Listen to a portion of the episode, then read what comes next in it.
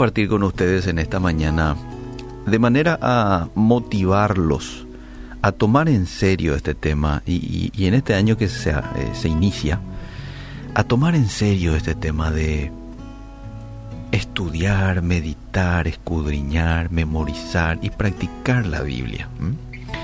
Cinco beneficios de conocer la Biblia. la primera, y un beneficio muy importante, es de que te da la capacidad de distinguir las cosas para tomar la mejor decisión. Es decir, te da discernimiento. ¿Por qué? Porque la Biblia,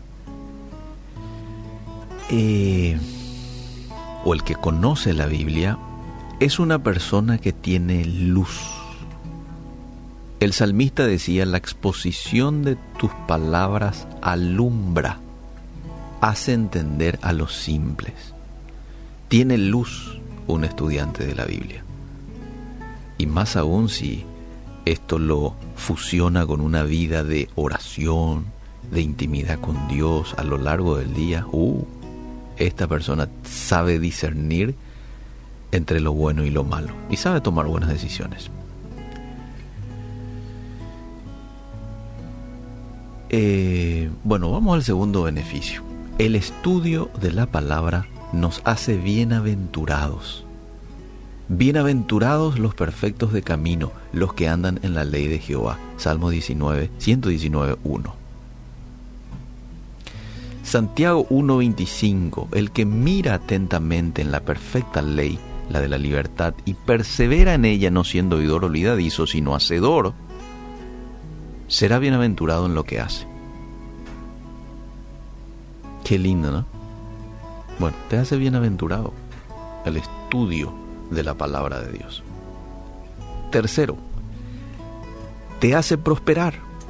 Es decir, nos da la capacidad de prosperar, de crecer, de proyectarte, de ampliar la visión, de entender, de poseer herramientas para enfrentar la vida. Y hay varios pasajes que nos habla acerca de esto. Voy a compartir contigo dos solamente. Salmo 1, 2, sino que en la ley de Jehová está su delicia y en ella medita de día y de noche. Y después voy a saltear un poquito, voy al verso 3. Y todo lo que hace prosperará. ¿Lo que hace quién? Lo que hace aquel que se deleita en la ley de Jehová y que en ella medita de día y de noche. Después está Josué 1.8 cuando Dios le dice a Josué que nunca se aparte de tu boca este libro de la ley, sino medita en ella de día y de noche para que guardes y hagas. Ah, muy importante, no es solamente conocer y meditar, sino que llevarlo a la acción. Hagas conforme a todo lo que en él está escrito, porque entonces harás prosperar tu camino y todo te saldrá bien. Después está el beneficio número cuatro que es el estudio de la palabra nos limpia el camino. Salmo 119, 9. El salmista se preguntaba, ¿con qué limpiará el joven su camino? Con guardar tu palabra. Y no solo nuestros caminos, sino que literalmente a nosotros mismos. Jesús, por ejemplo, dijo en Juan 15, 3, ya vosotros estáis limpios por la palabra que os he hablado. Si conocemos la palabra, vamos a conocer la voluntad de Dios. Y conocer esta voluntad divina, hay una promesa en conocer. Dice, si permanecéis en mí, Juan 15, 7, y mis palabras permanecen en vosotros, pedid todo lo que queréis y os, y os será hecho. Entonces, el beneficio número cuatro nos limpia el camino, nos limpia la mente, nos limpia el corazón de tanta suciedad que hemos metido a lo largo de nuestras vidas, más aún si hemos caminado alejado de Dios, ¿verdad?